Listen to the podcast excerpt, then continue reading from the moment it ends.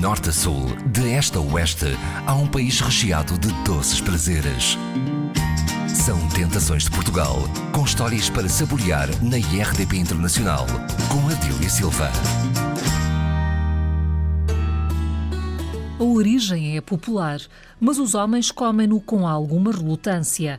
A quando da ditadura conheceu a pesada mão da censura por se considerar que ia contra os bons costumes e a moral pública.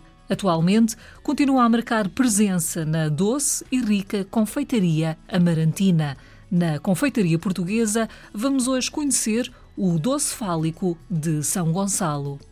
Não se sabe muito bem como é que o doce fálico apareceu. Não há nada escrito na história, nem nenhum registro que nos diga o doce fálico apareceu no dia tanto de tal, pela mão de fulano assim assim. Não existe. No entanto, o que se sabe é que, que seja proveniente de algum culto ancestral, quando havia essas rumorias por aí, houve alguma delas que se lembrou de fazer um doce com forma fálica.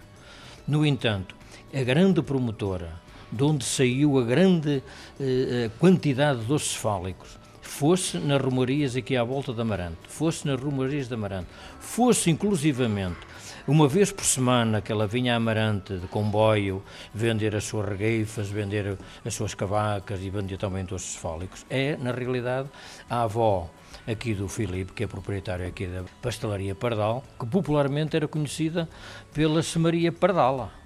A Pardal é um alcunho, não é nome próprio, ela seria Soares, não é? Maria Soares. E ela vinha de comboio, descia com as cestas à cabeça, cheias de doce. Era uma forma de sobrevivência do pouco que se ganhava nas lidas da lavoura, da agricultura por aqui, que era o principal emprego aqui desta área. Julga-se, pensa-se, supõe-se que esteja ligado também ao culto do São Gonçalo, atendendo ser ele o casamenteiro, e o casamenteiro normalmente tem sempre agarrada na sua fama qualquer coisa de sensual, de fálico e coisas do género. Há outras terras do país que têm outro, outros tipos de doces virados para as mulheres e não para os homens. Nós temos em Vila Real, precisamente, também um doce nesse sentido. Agora, tudo o que há à volta desta fantasia gastronómica, que depois houve alguém que se lembrou de dizer que o doce São Gonçalo também tinha uma corda que se puxava e mostrava alguma coisa.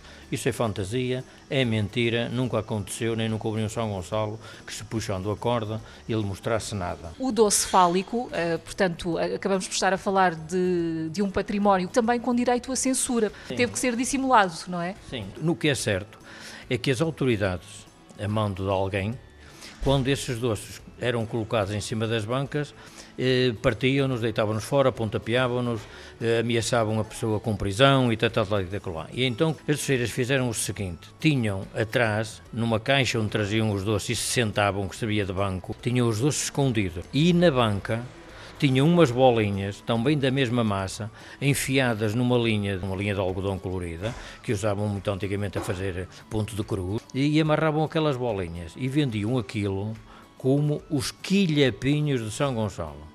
Quem não souber o que são quilhapinhos, então a gente diz quilhõezinhos. O proibir fez com que quem o confeccionava o confeccionasse na mesma e o vendesse com um certo secretismo, assim, uma certa luxúria, assim, tem disto, falava baixinho, tem daquilo e tal. Quando se deu 25 de Abril, a coisa estourou, acabou esse tipo, de, esse tipo de vergonha, não é? E quem o confeccionava começou a vendê-lo de uma forma muito mais aberta e então começaram a surgir, por parte das doceiras, apresentações, não na forma, porque são todos parecidos, são todos mais ou menos iguais, mas no conteúdo da massa. E agora quem fala é o Filipe, porque está mais dentro do assunto que eu. Exatamente, portanto, Filipe Soares já faz parte da terceira geração, estou à frente aqui da pastelaria uh, Pardal, portanto, ela existe há quase 20 anos.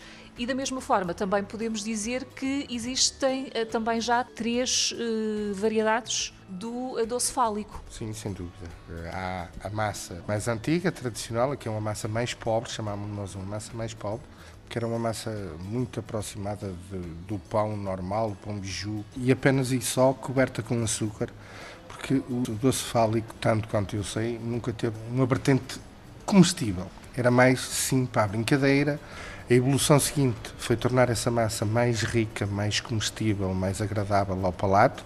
Há uma massa que que é muito aproximada do original, já é uma massa mais elaborada, mais rica, já leva ovos, uma massa muito parecida com o brioche, Entretanto, os tempos foram-nos pedindo outra coisa e foi pensado que poderia haver aqui uma junção com algum ingrediente da doçaria conventual de Amarante, que foi a introdução do doce de ovos numa massa completamente diferente das outras. É uma massa mais aproximada do tradicional eclair, eh, que é uma massa que já leva manteigas, eh, é uma massa mais fofa, maleável, que facilmente conseguimos formar o doce falco e recheámos-o com doce de ovos e daí esta última variação que em termos de receptividade do público está a ter um, uma receptividade eh, enorme e extremamente agradável em termos de surpresa.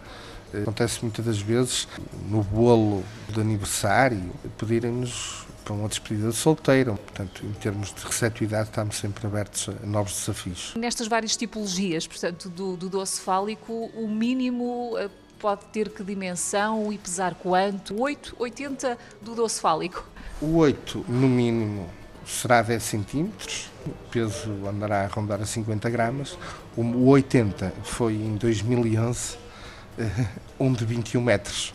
Esse foi, o, sem dúvida, o 80 eh, até agora. O doce fálico existe apenas aqui na pastelaria Pardal? Eh, não, há outras pastelarias que o confeccionam. Eh, a pastelaria Pardal aposta em divulgação. Aí claramente que estamos à frente, porque conseguimos registrar a marca, temos a marca registada.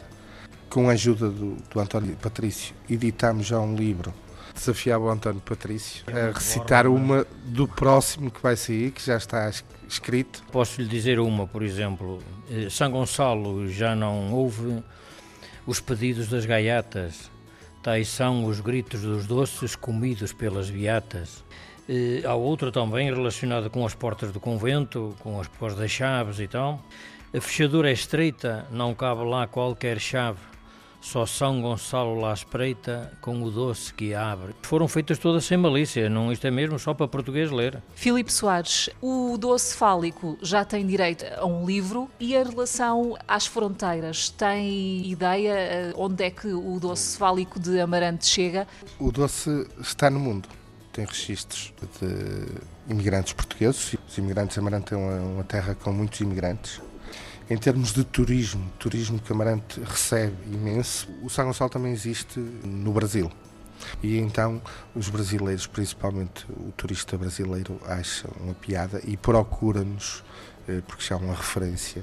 O doce fálico desta Vila Grande ou atual cidade pequena acompanha bem com com vinho, vinho verde, verde de Amarante. De Amarante, pois claro além destes eh, doces eh, motivos para vir a Amarante, quais são os outros eh, pontos de, de visita? Eu que não sou amarantino, eu sou marcoense. Marco de Canaveses? Exatamente. Eu costumo dizer que Amarante tem tudo. Amarante tem a beleza paisagística, tem património cultural, tem património arquitetónico, tem uma serra maravilhosa, as pessoas não se fala, a gastronomia é de chorar por mais e o vinho verde de Amarante é a cereja em cima do topo do bolo. António Patrício, historiador, na sua opinião, quem uh, vier, o que é que não pode mesmo perder? Eh, depois de tudo o que o Filipe disse, eu não posso acrescentar, acrescentar quase mais nada, mas vou só acrescentar um pequeníssimo pormenor. É passear no Tâmega, no único barco que existe com o nome de Giga. A Giga é um barco de fundo chato, com duas proas, e, portanto, é um dos ex-libres de Amarante. Isto é um passeio no Tâmega. E tenho muita pena da menina não estar cá para amanhã podermos passear no Tâmega de Giga, porque ia ficar maravilhada, porque corta a água de uma forma como se fosse uma flor, como se fosse uma, uma folha levada pelo vento, com toda a elegância, com toda a, a simplicidade. Claro, no fim de tudo, temos o São Gonçalo para abençoar todas estas nossas traquinices e temos o coração das pessoas que Amarante tem uma gente extremamente acolhedora, simpática, portanto, vale a pena vir a Amarante.